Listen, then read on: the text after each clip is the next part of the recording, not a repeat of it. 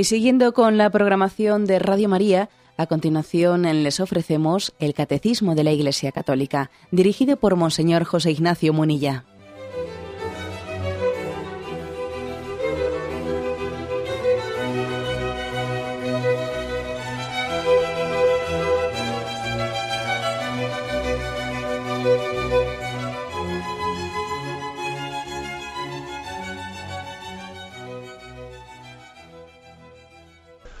Cordial saludo a todos los oyentes de Radio María. Un día más, con la gracia del Señor, proseguimos el comentario del Catecismo de nuestra Madre la Iglesia. Y damos un paso más dentro de la explicación de los mandamientos de la ley de Dios. Eh, recordamos que estamos en la tercera parte del Catecismo, de las cuatro partes que tiene. La primera parte está dedicada a la fe, al credo. La segunda parte está dedicada a la liturgia, a los sacramentos. La tercera parte está dedicada a la moral, a los mandamientos, que es en la que estamos. Y la cuarta parte, que ya llegaremos a ella, es la explicación del Padre Nuestro sobre la oración. Estamos en la tercera parte, ¿eh? la referida a la moral, primeramente dedicamos bastantes programas a, cuestiones introductorias previas a la moral, que es la conciencia, que es la ley, etcétera, y luego ya hemos centrado directamente en la explicación de los mandamientos. El catecismo ha dividido eh, los mandamientos en dos capítulos. El primer capítulo, amarás a Dios sobre todas las cosas, y ahí se han explicado los tres primeros mandamientos, y hoy comenzamos el segundo capítulo, amarás a tu prójimo como a ti mismo. Es decir, que los mandamientos han sido divididos en dos partes. La primera parte que explica los tres primeros mandamientos y la segunda parte que explica los otros siete. Bajo estos, es una manera de ordenarlo, ¿eh? pero yo creo que muy pedagógica. Eh, recuerdo haber hecho aquí una referencia a cómo en algunas veces las tablas de la ley con los diez mandamientos de Moisés se suelen expresar gráficamente que en la primera tabla vienen números grandes, el 1, el 2 y el 3, y en la siguiente tabla, en la segunda tabla, en números más pequeños, pues el resto, ¿no? 4, etcétera, hasta el 10. Los tres primeros mandamientos son aquellos que hacen referencia a nuestra relación con Dios. Amarás a Dios sobre todas las cosas, no tomarás el nombre de Dios en vano, santificarás las fiestas. Está claro que son tres mandamientos que sobre todo subrayan nuestra relación con Dios. ¿Por qué se les da esa prioridad y, esa importancia? Bueno, porque evidentemente poniendo el corazón en Dios, el resto de las cosas pues están ordenadas. Lo primero es poner el corazón en Dios, estar bien centrados, ¿no? que el hombre esté centrado, que sepa qué es lo esencial, qué es lo fundamental, que sepa que Él es fruto del amor de Dios. Solamente cuando el hombre sabe que proviene del amor de Dios y que a Él vuelve, entonces es cuando es capaz de dar lo mejor de sí mismo en esta vida.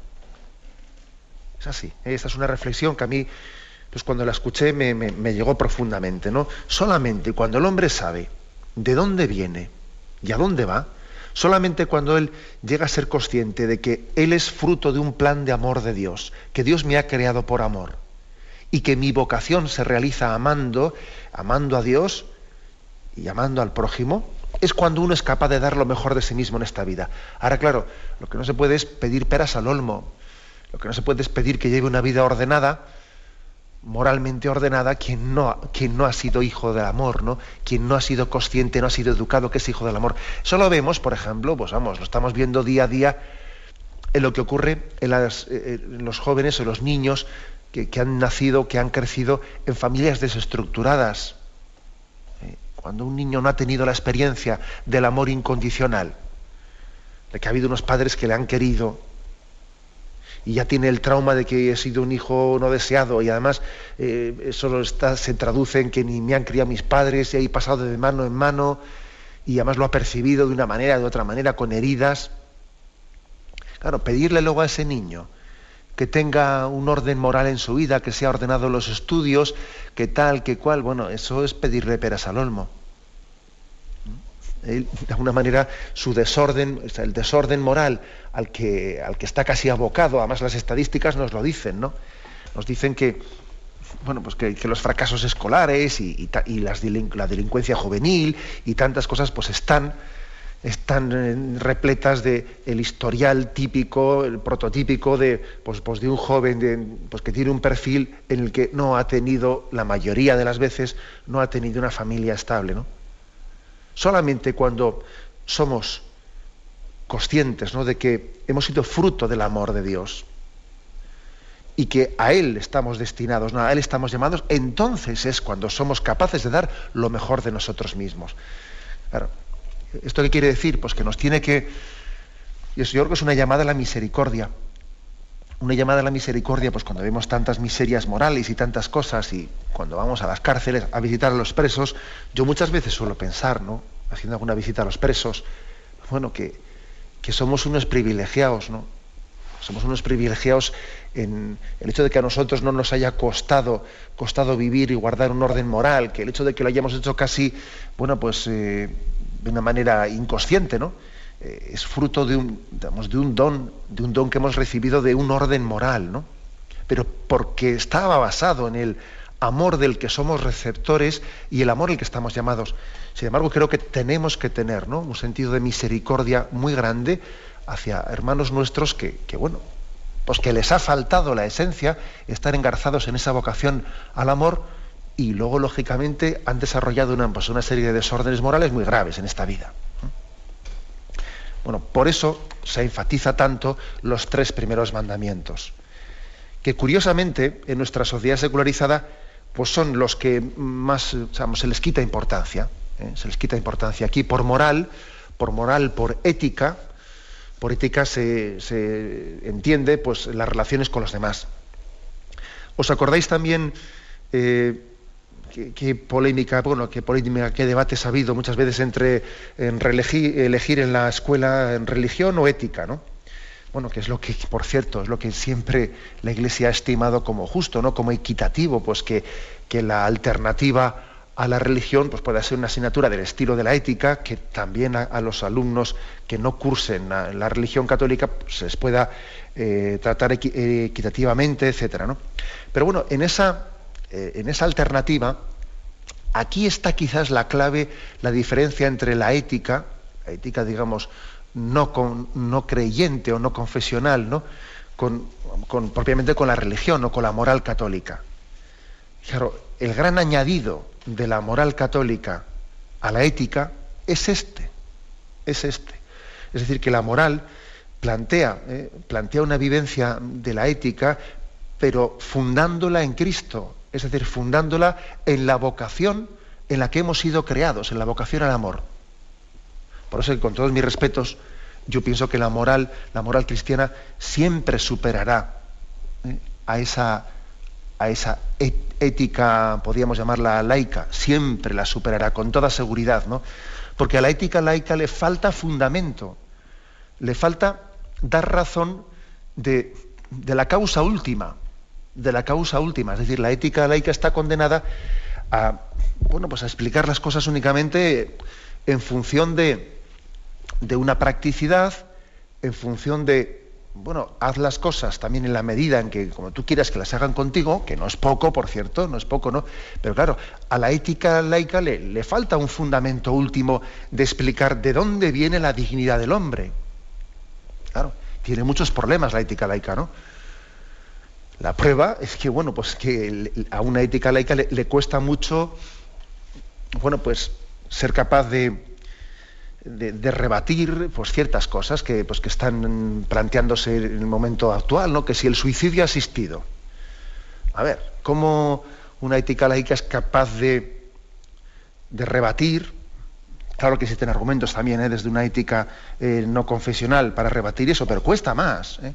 Cuesta más rebatir el porqué del suicidio asistido o, ese filósofo Singler, famoso Singler, que, está introduciéndose en torno también a esa filosofía del proyecto Gran Simio, etcétera, en la que habla que la dignidad de una persona está también basada en su, eh, pues en su capacidad o en la perspectiva de continuidad que tiene. El que es moribundo, eh, pues tiene menos dignidad que aquel que, tiene más perspectiva de continuidad y por lo tanto hay que tratar, ¿no? Hay que invertir más medios en las personas que tienen más perspectiva de continuidad, en las que les queda menos, pues a esos no, el, Estado, la sociedad no puede invertir tantos medios en ellos, ¿no? Entonces, claro, de manera que él acaba diciendo pues que sencillamente un simio que tiene más perspectiva de continuidad en el tiempo tendrá más dignidad que, un ser humano a punto de fallecer. Claro, ¿cómo se rebate todo eso con una ética mm, de, razonamiento práctico, una ética eh, laica, que no es capaz de, en fondo, fundamentar, ¿no? en última instancia, que la dignidad del hombre está en ser imagen y semejanza de Dios y que somos seres espirituales con un alma, un alma racional que nos hace esencialmente distinto a los animales, etcétera. ¿Cómo se rebate eso? Por eso insisto, ¿no? Estoy convencido de que la moral, la moral católica, pues, por supuesto, ¿no? que será siempre muy superior, tendrá mucha más capacidad de fundar correctamente la, pues, la ética. Bueno, y además yo eh, a los hechos me remito, ¿no? Yo veo que cuando limpiamente, pues a los, a los padres, ¿no? A los padres de familia se les da la posibilidad de elegir entre una ética, eh, una ética laica y una moral cristiana, la gran mayoría de los padres eligen la moral, la moral cristiana. Incluso fijaros bien, aunque muchos de esos padres no tengan una formación católica, pero curiosamente la gran mayoría eligen eso, ¿no? Y yo creo que lo hacen pues, por muchos motivos entre otras cosas también porque somos conscientes de que una ética de mínimos al final llega a donde llega. ¿eh? Porque tenemos nosotros nuestra, nuestra condición humana ya se encarga de que los mínimos nosotros siempre los rebajemos un poco más. ¿eh? Por supuesto que hay, muchas afirmaciones de ética laica que, son deseables ¿no? por todos nosotros, pero es que luego viene la condición humana todavía a rebajar los ideales es aquello ¿no? del que decía que el que apunta al cinquillo al final acaba suspendiendo, ¿no? Sin embargo, el que, el que apunta al 10, pues posiblemente pues igual saca notable o, saca bien, ¿no? Los, mm, ideales, pues, de la moral cristiana están claramente apuntando a la santidad que Dios Padre nos ha revelado en Jesucristo. Nosotros no nos conformamos con menos y es, y, es altísimo a lo que estamos aspirando, ¿no? Pero es que al final la ética de mínimos no existe. Es que al final la ética de mínimos solamente se puede vivir cuando aspiramos al ideal supremo, que es a la santidad. Por eso yo, yo creo que esta es la maravilla de los mandamientos, ¿no? del planteamiento de la moral cristiana. Es el rechazar ese planteamiento de mínimos. ¿no? Eh, esto es pecado esto no es pecado, eh, esto, vamos a ver, eh, nosotros, nosotros no planteamos así las cosas.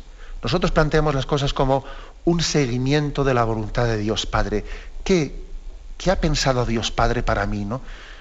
¿Qué es lo que alegra el corazón de Dios Padre? ¿Qué es lo que es conforme a, Jesucristo, el Hijo eterno de Dios Padre, ¿no? en el que se revela la voluntad del Padre para nosotros? Cumplir los mínimos o de alguna manera vivir dignamente, cumplir los mandamientos, solamente será posible siguiendo a Jesucristo y deseando ser santo según el camino que Él nos ha trazado. Eh, yo creo que tenemos que rechazar, los cristianos, eh, o sea, poniendo los pies en el suelo, hay que rechazar esa distinción entre, bueno, moral moral de mínimos y luego ya, pues digamos, lo otro es la mística, ¿no? lo, del seguimiento de Jesucristo, lo del ideal de la santidad, eso es una especie de moral, pues para las religiosas de clausura. ¿eh? Nosotros, nosotros lo que queremos es que, que se nos eduque en los mínimos. Los mínimos no existen. Los mínimos, por desgracia, no existen. Porque solamente es la gracia de Cristo la que nos permite pues, no caer en el hoyo. Y esa gracia de Cristo nos asiste no para los mínimos, nos asiste para ser santos a imagen de Jesucristo. Eh, así plantea. Eh, por eso, en los mandamientos de la ley de Dios, en primer lugar, ¿no? y sobre todo dicen, amarás a Dios, enamórate de Él. Eh. Estamos llamados a, a, ser una sola cosa, ¿no? Cor unum, un solo corazón con Jesucristo. Tenemos un momento de reflexión y continuamos enseguida.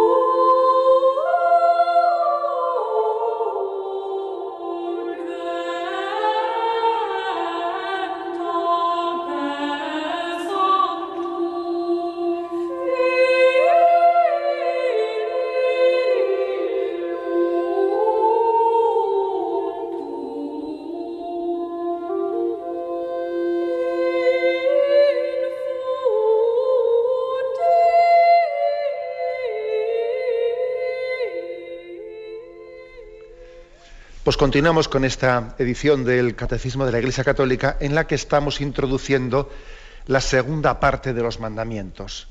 La segunda parte de los mandamientos que tiene como título Amarás a tu prójimo como a ti mismo. Y en ella se explican, eh, después de haber explicado bajo el epígrafe Amarás a Dios sobre todas las cosas, los tres primeros mandamientos, los siete restantes.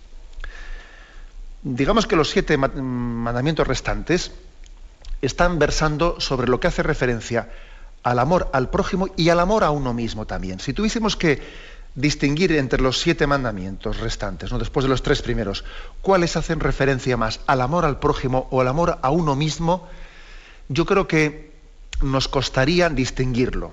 ¿eh? Porque, por ejemplo, el cuarto mandamiento, honras a tu padre y a tu madre. Pues bien, parece que se refiere más al prójimo, a nuestros padres. El quinto mandamiento, no matarás, hombre, se refiere también al respeto al prójimo, pero también al respeto a uno mismo. ¿eh? El respeto a uno mismo, porque también uno tiene que respetarse a uno mismo. Es un pecado también, los pecados contra la vida propia. Uno tiene que aprender a respetarse a sí mismo. El sexto mandamiento, no cometerás actos impuros. Se trata tanto de respetar al prójimo y no tratarle como si fuese una cosa, pero también de respetarnos a nosotros mismos, la propia pureza, la pureza personal. Luego también es amarse a sí mismo, amar a los demás, pero también amarnos a nosotros mismos.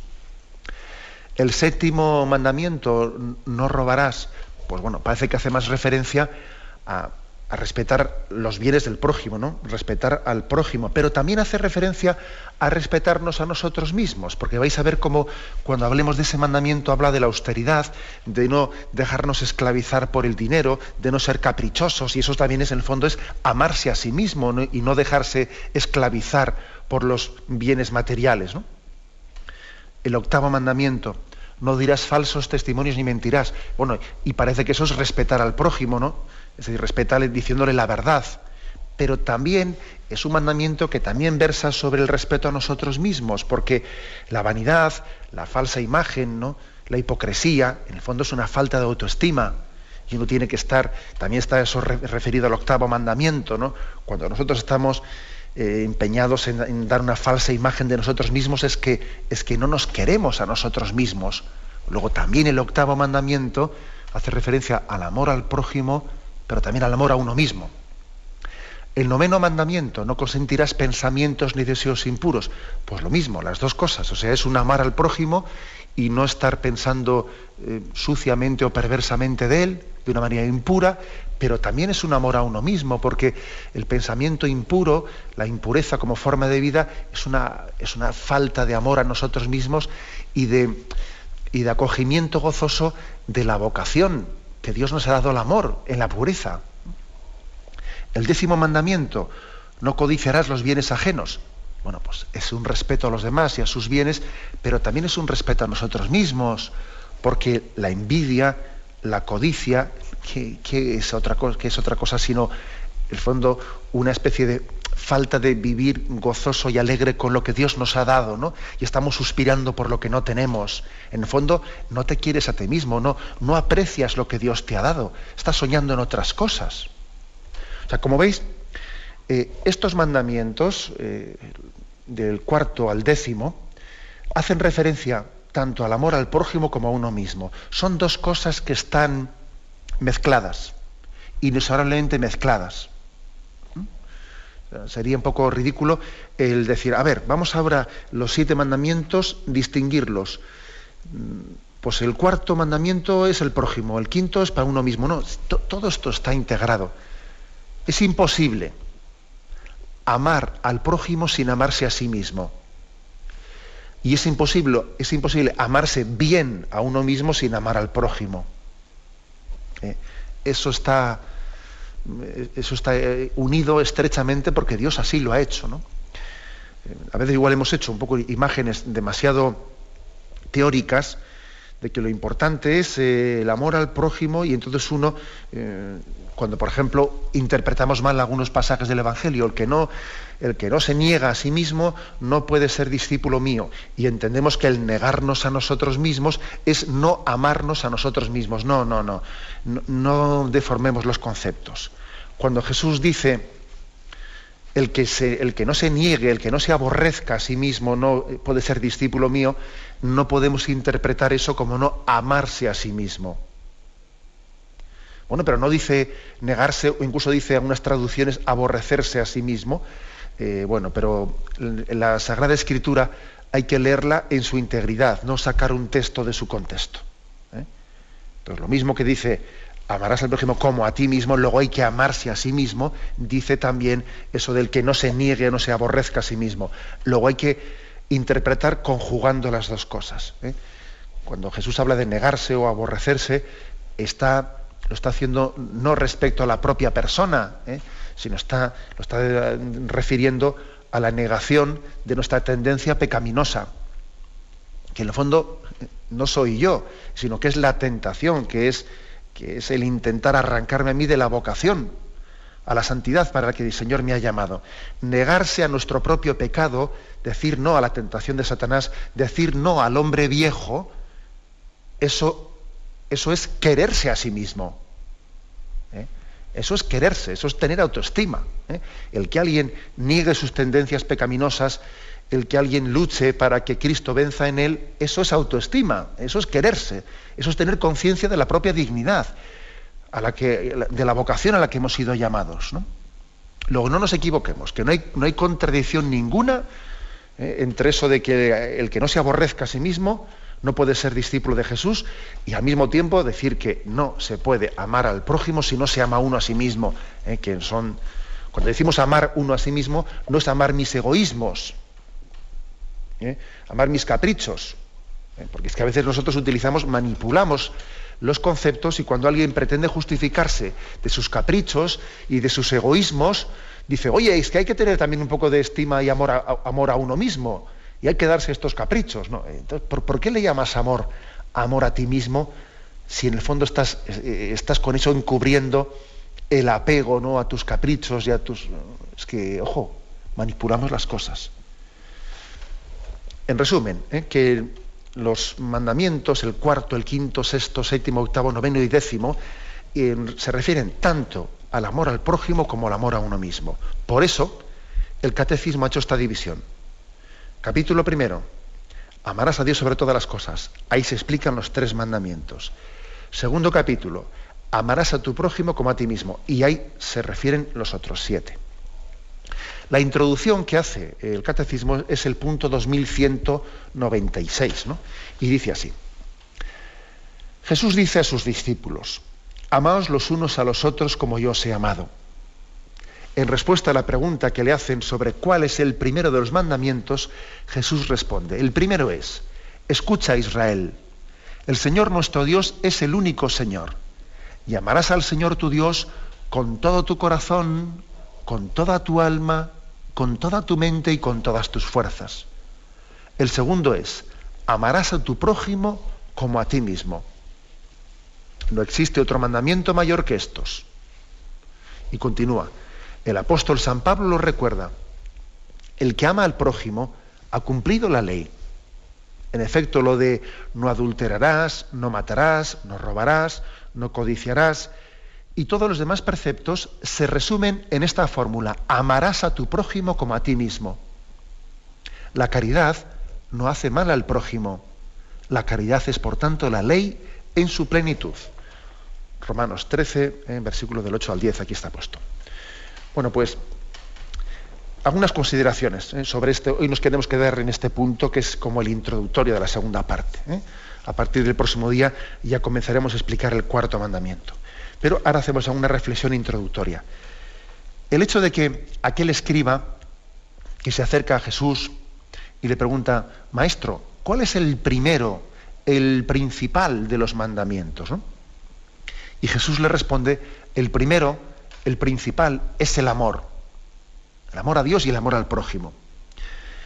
Esto tiene una gran importancia, ¿eh? una gran importancia el que Jesús diga, el primero, el principal, es el amor es el amor incluso por encima de la justicia. Antes es el amor que la justicia. Y además Jesús dijo esto en un contexto en el que, bueno, en teoría, en teoría en el Antiguo Testamento, claro que eh, sustentaba esta afirmación de Jesucristo, porque también el Antiguo Testamento había, hablado de el amor a Dios y el amor al prójimo. ¿no? O sea, no era nueva la formulación que Jesucristo estaba haciendo, se estaba apoyando totalmente en el Antiguo Testamento. Pero es cierto que la explicación pues que muchos escribas, fariseos, etcétera, estaban haciendo, o sea, la vivencia práctica, para entendernos, ¿no? La vivencia práctica pues, de esa moralidad expresada en el Antiguo Testamento, no estaba eh, pues, eh, subrayando la centralidad del amor. Muchas veces estaba explicándose de una manera en la que parecía que las relaciones de justicia, de supuesta justicia o legalidad o legalismo, eh, eran, eran lo principal. La ley, la ley era explicada pues, de una manera en la que el cumplimiento meticuloso de nuestros deberes para con Dios, nuestros deberes para con los demás, parece que el acento se estaba poniendo en el propio cumplimiento, en el propio cumplimiento, más que en el, en el motivo formal que lleva ese cumplimiento, que es el amor. Parecerá una distinción esta mínima, pero ojo, es una distinción que lo cambia todo porque si explicamos la moralidad poniendo el acento ¿no? en el cumplimiento, por el cumplimiento fácilmente caemos en, eh, pues en casuísticas y en legalismos. Y este caso sí, pero si, es de la otra manera, eh, pero si te ocurre esto en un sábado y si resulta que... Bueno, y entonces entramos ya poniendo el acento en el cumplimiento material de los preceptos, deformamos las cosas. Y sin embargo Jesucristo, cogiendo esa misma tradición del Antiguo Testamento, Él pone el acento en el, motivo último, ¿no? En la finalidad, en el objeto formal, ¿eh? es decir, en la caridad, en la caridad, no en el cumplimiento. Por eso la respuesta que Jesús da al escriba tiene mucha trascendencia. Lo principal, lo primero es la caridad, antes que la justicia incluso, ¿eh? antes que la justicia. Esto también hoy en día creo que es escandaloso y es novedoso y es profético decirlo y es profético decirlo. Vamos a ver, ¿qué, me explico, ¿no? ¿Qué es mejor? ¿Que, planteemos una presentación del cristianismo o de la moral cristiana en la que lo primero, lo principal es ser enamorados de Dios y del prójimo? ¿O ser cumplidores? ¿eh? Cumplidores de nuestros deberes, etc. O sea, ¿qué, es más adecuado? ¿Presentar una moral de enamorados o una moral de cumplidores? Hombre, evidentemente, pues este tipo de, libros de ética a los que me referí yo antes, ¿no? O presentaciones de, ética laica eh, em, se están centrando en una presentación de cumplidores. Cumplidores de derechos y de deberes, que no está mal, pero claro, inevitablemente lo tienen que presentar así. Pero es que lo específico de la moral cristiana no es plantear, ¿no? es poner el, acento principal en esa especie de equilibrios entre derechos y deberes. Nosotros presentamos una moral de enamorados, enamorados de Dios y enamorados del prójimo. Para nosotros es antes la caridad que la justicia. Claro, hoy día se dice, pero no, no, lo, primero es la justicia. Y, cuando se cumplan las cosas en justicia, entonces ya se vivirá la caridad. Incluso mucha gente te dice, yo no quiero caridad, yo quiero que me hagan justicia. Porque eso de caridad ya lo hemos despreciado un poco, ¿no? Suena eso como una especie de favor. No, no, yo quiero que me hagan justicia, no quiero que me hagan caridades. Sin embargo, eh, eso es deformar y no entender lo, esencial, ¿no? Lo más precioso para el hombre, que es el amor, es la caridad. Por ejemplo, por ejemplo, ese pasaje de Zaqueo, que a mí es un pasaje que me enamora, ¿eh? me lo habéis escuchado muchas veces, el pasaje de Zaqueo, en el que aquel hombre subido en aquel sicómoro, en aquel árbol, se queda perplejo de que Jesús le conociese, ¿no?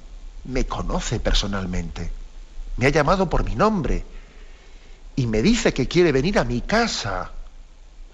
Y Zaqueo baja emocionado, ¿no? confundido, y, invita a Jesús a su, casa. Zaqueo es un hombre de una vida desordenada, muy apegado al dinero, un hombre pues que bueno, pues que sencillamente no habiendo tenido en su vida la, eh, la experiencia del amor, del amor de Dios incondicional, pues bueno, se ha entregado a la esclavitud del dinero. Y Jesús entra en su casa y empieza a hablar con él. Y a mí lo que me sorprende de este pasaje del Evangelio, lo que realmente me, me emociona, es ver a Zaqueo ponerse de pie y decir, la mitad de mis bienes se la doy a los pobres. Y luego dice, y si en algo he faltado a alguien, le daré cuatro veces más de lo que, de lo que le he quitado. Digo yo que me, emociona este pasaje porque lo primero que toca el corazón de Zaqueo es la, es la llamada a la caridad. Y después, la llamada a la justicia. Solamente cumple los deberes de justicia el que está tocado por la caridad. Lo, curioso es que Zaqueo primero dice, la mitad de mis bienes se la doy a los pobres. Y luego dice la justicia, dice, y si algo he robado a alguien le daré cuatro veces más. Eso de que primero es la justicia y luego es la caridad es una teoría. En la práctica, en la vida real, en la vida del hombre, solamente quien, quien ha sido, quien es consciente de que nuestra vida es un regalo del amor de Dios, que vivimos de regalo, que esta vida es un, un don, es pura gracia, solamente quien tiene esa experiencia será justo.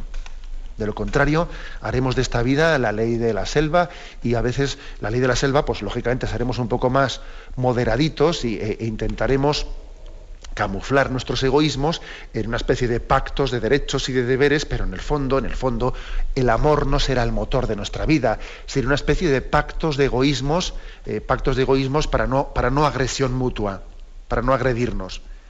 ¿No? Nosotros lo propio, lo propio de la moral cristiana es tener al amor como motor, no a la justicia, al amor.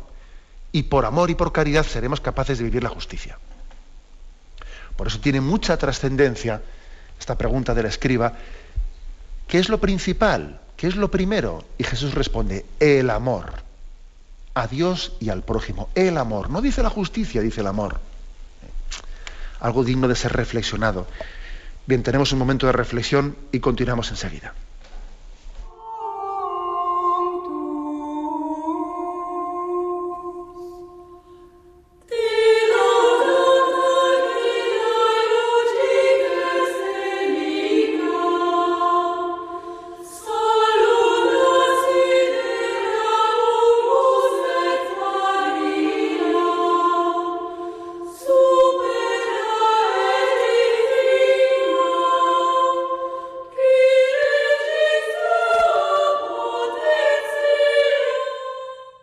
Continuamos la explicación del punto 2196.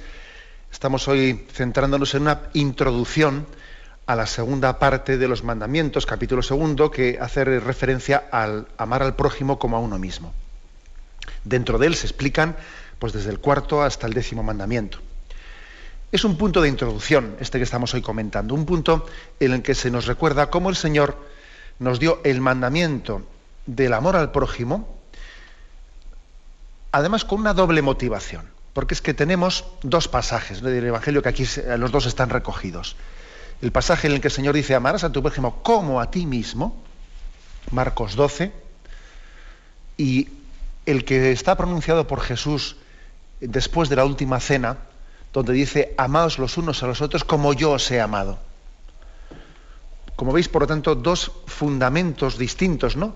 O sea, dos principios distintos no tan distintos, pero bueno, ¿eh? no divergentes, ciertamente, no divergentes, pero, pero sí complementarios y distintos, ¿no?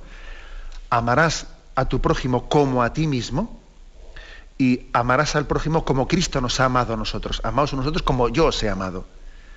Son dos principios que el Señor también ha querido iluminarnos. ¿Por qué el Señor añadió después de la última cena el como yo os he amado? Bueno, pues yo creo que hay algo aquí, está claro, el Señor también nos quiere, detrás de esta expresión, nos quiere dar una escuela del amor a nosotros mismos. O sea, no es tan fácil quererse bien uno a sí mismo. Estamos llenos de, llenos de ejemplos. A veces incluso es más difícil quererse a uno mismo que al prójimo.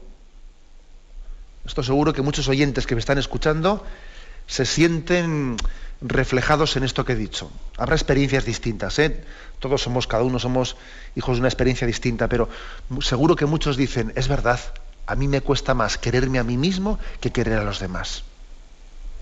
Así, ¿eh? Porque bueno, pues porque no, no nos aceptamos, no nos aceptamos, eh, de alguna manera nos tenemos un sentimiento de fracaso, de que no soy lo que tenía que haber sido, de que esto, tenemos una falta de autoestima, eh, complejos, complejos comparándonos con los demás, es que me veo mal si me comparo con los demás, a veces igual admiro a los demás y yo de mí mismo tengo, tengo una especie de, de sentido de complejo de inferioridad, o sea, tantas cosas, ¿no? que nos dificultan querernos a nosotros mismos.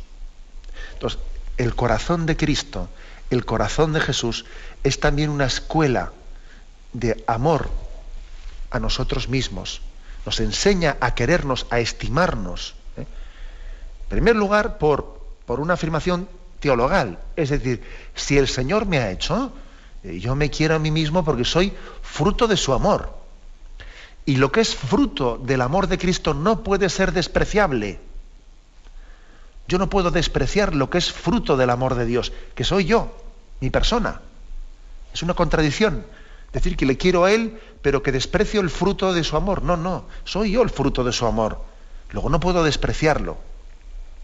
Dios no hace basura. Dios no hace basura. Luego, a mí me quiere. Y si Él me quiere a mí, ¿cómo yo no me voy a querer a mí mismo? Vamos a ver. ¿Eh? Luego, esa especie de autodesprecio, de falta de amor a nosotros mismos, disfrazado de humildad, es totalmente soberbia, es soberbia. Es soberbia disfrazada de humildad, ¿no? El Señor me llama a, quererme, a, sentirme gozosamente amado por Él, a sentirme privilegiado, pues por la relación personal que tengo con Él, ¿no? Luego, ojo con la soberbia disfrazada de humildad que en el fondo lleva al autodesprecio. Al autodesprecio. Ojo con eso. Por eso el Señor, yo creo que muy sabiamente, que sabe, sabe el hombre de qué va a ser tentado y cómo va a ser tentado, añadió a ese amarás a tu prójimo como a ti mismo, que ciertamente no el como a ti mismo, es una especie de una invitación a superar egoísmos. No pienses solo en ti mismo, eh, piensa también en que los demás, los demás tienen, tienen derecho, es decir, piensa, piensa en cómo a ti te gustaría ser tratado ponte también en el pellejo del prójimo y piensa cómo te, gustaría a ti que, pues que él se comportase contigo, etcétera. ¿no? Bueno, es, una invitación a superar nuestra visión egocéntrica. ¿no? Pero como digo, como a veces hasta nos falta también ese amor a nosotros mismos, el Señor complementa su afirmación pues, después de la última cena después de la Eucaristía, y era, era ese el momento de decirlo, ojo, era el momento de decirlo, la Eucaristía, el Señor dice, amaos unos a otros como yo os he amado. Que ciertamente eh, uno dice, si, el Señor a mí me ha enseñado a quererme a mí mismo, me ha enseñado a, en mi humildad, en mi, en mi miseria, sin embargo, no por eso el Señor me deja de querer. O sea, el Señor me quiere incondicionalmente, me quiere como a hijo en medio de mi miseria. Yo no soy menos hijo, no soy menos hijo de Dios por ser un pecador. No soy menos hijo. Especialmente a veces incluso el amor del Padre se vuelca de una manera persistente e insistente en, el Hijo, en el Hijo que no, que no tiene, eh, eh, que no está disfrutando de esa, de esa, relación con el Padre, y el Padre es insistente en, en tocar su puerta una y otra vez, ¿no? Luego, amaos unos a otros como yo os he amado, eh, da un matiz muy distinto. El matiz es, mira, eh, no pienses en que uno se merece, se merece ser querido por su vida digna. No pienses que uno se merece ser querido por su comportamiento, porque es un cumplidor, porque él se haya... No, uno se merece ser querido por su condición de filiación divina, porque es un hijo, ¿no? Por encima de todo, por encima de su comportamiento, por encima de todo, es hijo, es hijo. Amaos unos a otros como yo os he amado. Y el Señor nos enseña, nos enseñó en la propia Eucaristía, que es después de, instituir la Eucaristía, cuando pronunció esta frase, nos enseñó cómo, cómo nos ha amado Él, ¿no? El Señor nos ha amado dándose en alimento para nosotros, siendo Él nuestro alimento para la vida, eh, para la vida del mundo. Luego, Él nos está también invitando a ser Eucaristía para los demás. Eh, solamente el que tiene conciencia de que su vida es un don, Él puede convertirse en don para el prójimo. en don para el prójimo, en don para los demás. Es así. ¿eh? Luego aquí hay una invitación a que aprendamos a, querer, a querernos a nosotros mismos. Es la escuela del amor. La escuela del amor en la que tenemos que recurrir a ver cómo Jesús me ama para saber yo cómo tengo que ser amado. Cómo tengo que ser amado. Y eso supone que yo también muchas veces, pues para, para motivarme y estimularme y concienciarme de que tengo que, querer a una persona, tendré que decir, oye, a este que a mí me cuesta quererlo, Jesús le, le, quiere incondicionalmente y Jesús ha entregado su vida por él. Jesús ha muerto en la cruz solamente por él, como si fuese él el único, y yo no le voy a querer. ¿Eh? Entonces, luego, también hay una, un estímulo y una razón última para, para el amor al prójimo, que ya no es únicamente el hacer lo que yo quiero que a mí también me hagan, ¿no? sino que es hacer lo que Cristo ha hecho por cada uno de nosotros con ese amor incondicional que solamente Él ha sido capaz de, de expresarnos. Así se presenta, ¿no? En este punto 2196, así se presenta pues, el, ideal del amor a Dios y el amor a nosotros mismos como fundamento de toda la moralidad. ¿eh?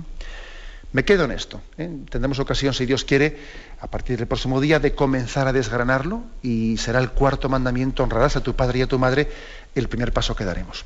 Ahora damos paso a la intervención de los oyentes. Podéis llamar para formular vuestras preguntas al teléfono 917-107-700. 917-107-700.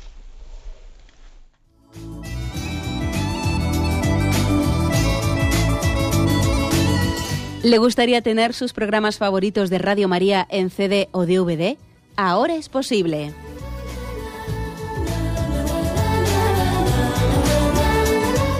Le sugerimos que primero se informe en qué formato de audio lo puede escuchar en su equipo, DVD o CD, teniendo en cuenta que no todos los lectores de CD pueden reproducir el formato digital MP3 en el que enviamos nuestros programas. Y luego, si quiere en su casa esos programas que tanto le gustan, solo tiene que escribir una carta a Radio María, Paseo Lanceros 2, primera planta 28024, Madrid indicando si lo quiere en CD o DVD y cuántos programas. También le rogamos que escriba su nombre, dirección y no se olvide de facilitarnos un teléfono de contacto para cualquier duda que nos surja.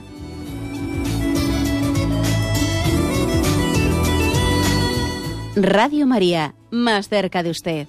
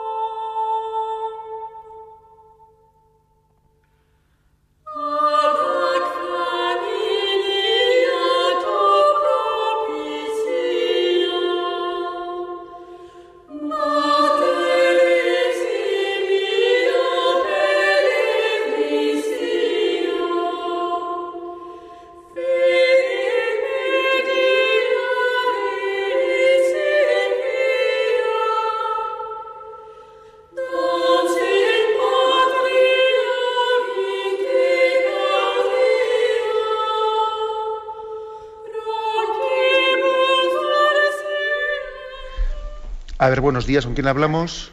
Hola, buenos días. Buenos con, días. Con Carlos. Adelante, Eh, Carlos. Quería comentarle sobre los temas anteriores.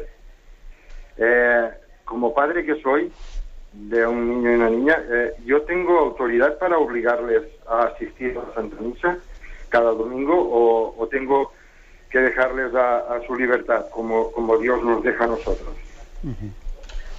De acuerdo, pues la verdad es que la pregunta que hace usted se refiere también un poco al mandamiento anterior de santificar las fiestas, pero también al cuarto mandamiento, ¿eh? que ahora vamos a explicar el día honrarás a tu padre y a tu madre y que hace referencia a esa autoridad que tienen los padres.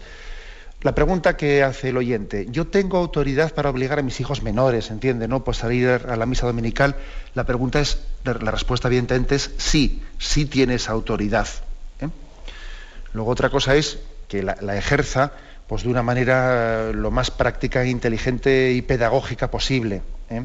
Entonces, bueno, pues también todos somos conscientes de que esa autoridad puede ser ejercida de una manera que resulte odiosa para sus hijos, poco pedagógica, etcétera, y también puede ser ejercida esa autoridad pues con una capacidad de, diálogo con ellos, de hacerles entender, de motivarles, de emplear tiempo en dar razones, etcétera, etcétera, ¿no? Entonces yo le diría, sí, usted tiene esa autoridad, debe de ejercerla, pero debe de ejercerla con inteligencia, con complicidad, ¿eh? intentando que el corazón de sus hijos esté más con usted ¿eh? y con sus razonamientos que no con el espíritu del mundo. Es decir, eh, acompañándoles para que ellos tengan una capacidad crítica, crítica ¿no? frente a la cultura que nos rodea. ¿eh? Emplee usted tiempo, tiempo también en motivar, en razonar por qué vamos a ir todos a misa. Os lo voy a razonar, os lo voy a... Y dice usted, no sé si yo sé explicarme muy bien. El Espíritu Santo pondrá en usted las palabras adecuadas. Y pídale su luz, pídale también el don de consejo para saber explicarse, ¿no? Pero emplee usted tiempo también en razonar y en motivar el ejercicio de la autoridad. Adelante, damos paso a un siguiente oyente. Buenos días. Eh, buenos días, monseñor. Eh, muchas gracias por el programa. Mire, eh, la pregunta mía es la siguiente, es parecida un poco a la anterior. Yo soy abuela y mi nieta el año pasado mm, la apuntaron para hacer, para prepararse para la primera comunión. Ella no quiere, no quiere hacer la primera comunión. Entonces, eh, yo sé que después tampoco va a continuar con ni yendo a misa ni nada porque su madre es agnóstica, no cree y entonces tampoco va a recibir por ese lado mucha mucha preparación. Pero mi obligación como abuela es eh, insistir en esa preparación para la primera comunión. ¿Es mejor que haga la primera comunión o no? De acuerdo, vamos a ver. Eh, está claro que cuando una niña pues, de esas edades ¿no?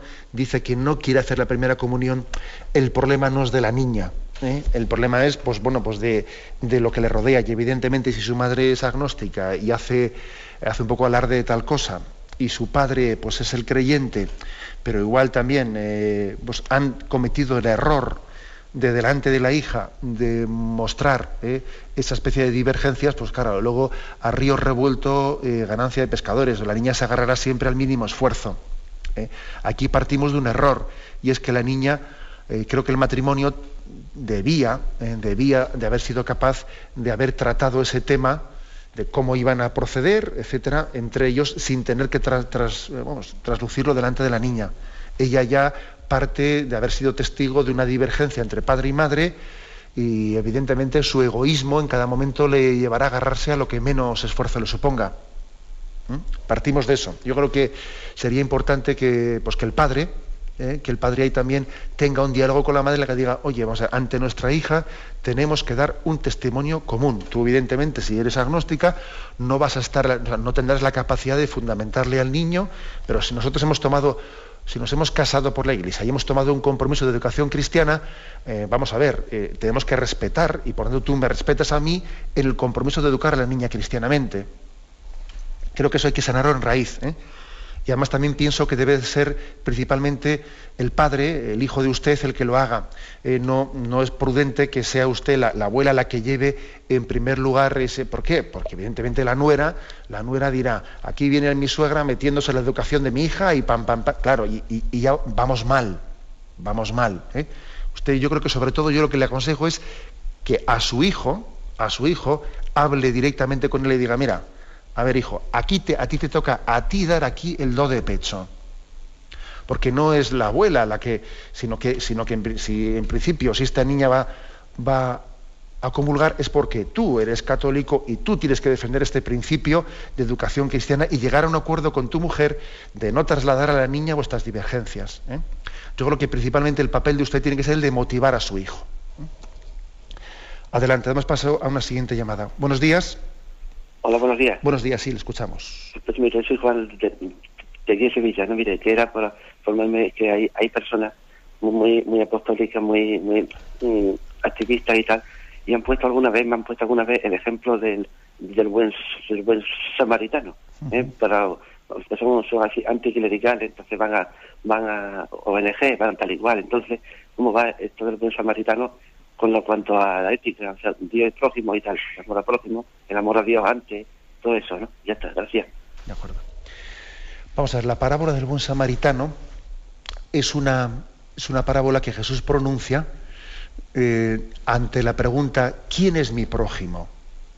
Y entonces Jesús, ante la pregunta de quién es mi prójimo, responde la parábola del buen samaritano, dando, a entender, mm, mi prójimo no soy yo el que lo elijo, es el que Dios ponga en el camino. ¿eh? Y se resulta que, pues que eh, había un hombre en camino de Jericó, que le habían asaltado los salteadores y estaba ahí al borde del camino, mi prójimo es ese, porque Dios lo ha puesto ahí. Y el samaritano, por lo tanto, tuvo la, gracia de entender que este es mi prójimo y no otro que me esté esperando allá, no con el que yo había quedado después, porque Dios me lo ha puesto en el camino.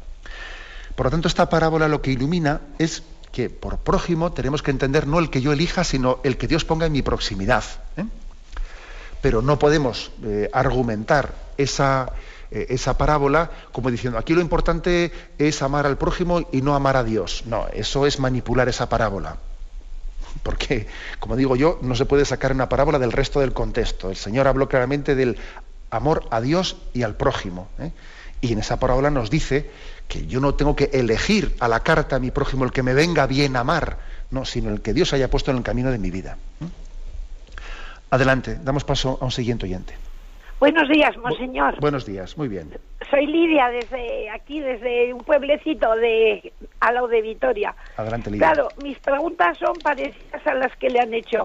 Yo tengo a mi nieta que hizo la primera comunión.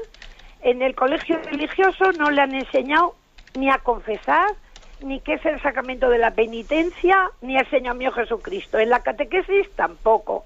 Yo he querido enseñarle todo lo que puedo, pero a mí no me hace caso porque su madre tampoco le enseña. Entonces, no va a misa, va a misa alguna vez conmigo y quiere comulgar. El domingo pasado mismo tuvimos una misa y fue con su madre y con su hermana y quería comulgar. Y yo le digo que no, hija mía, que te tienes que confesar y pedir perdón a Jesús, pero si no sabes, Señor mío Jesucristo. Es que, es que esto es así. Bueno, pues además mm, quiero felicitarle por sus dos años de ordenación. Que el Espíritu Santo le siga iluminando para que nos siga ayudando a todos con este hermoso catecismo. Muchas gracias. Pues muchas gracias. Pues sí, yo pido también oración a los oyentes porque es cierto que hoy es el, eh, hoy es el segundo aniversario de la ordenación episcopal y me encomiendo a vuestras oraciones. Bueno, pues lo que dice el oyente, pues eh, vamos a ver, si es que somos conscientes de que muchas veces en esta vida tenemos que hacer frente a situaciones que no son las ideales, sino que hay que partir, hay que partir desde donde estamos, ¿no? Desde donde estamos. Y dice, dice ella, ¿y yo qué hago? Porque es que resulta que la, la niña tiene una educación totalmente deficiente. Sí, ha sido bautizada, etcétera, pero mm, partimos de una educación ya muy deficiente. ¿Y qué hago? Pues mire usted lo que puedo lo que pueda. ¿eh?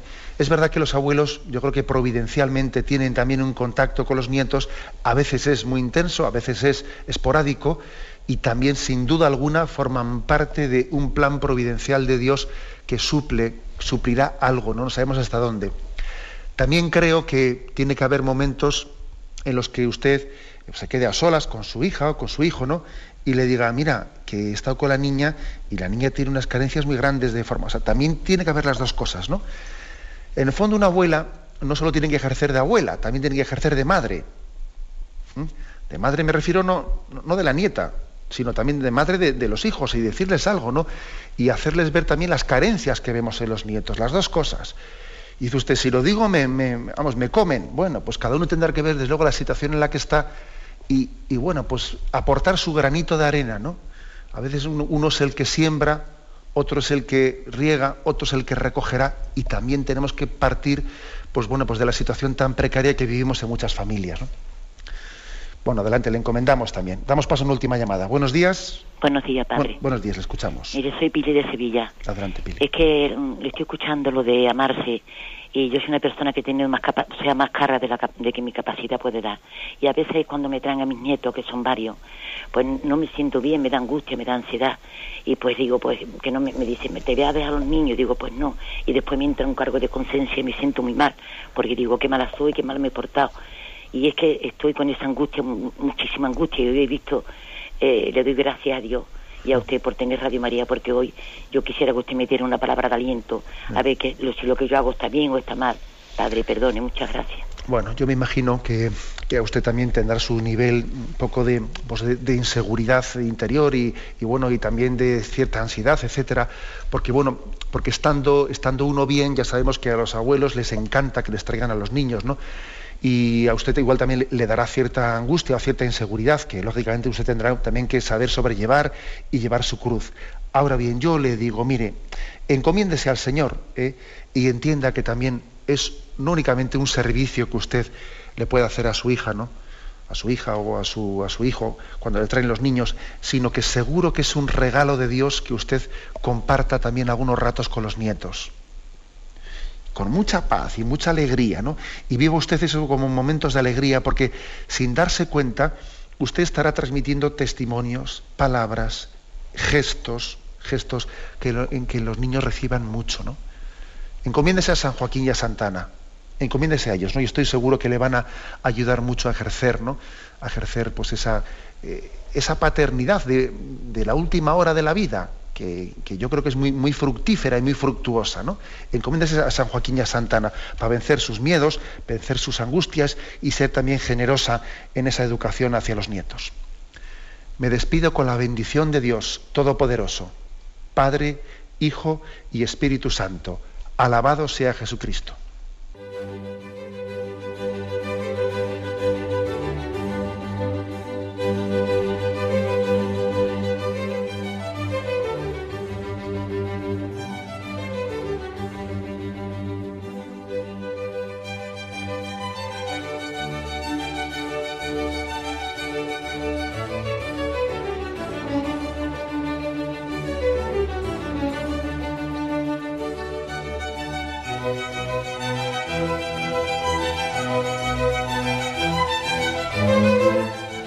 Han podido escuchar en Radio María el Catecismo de la Iglesia Católica, dirigido por Monseñor José Ignacio Munilla.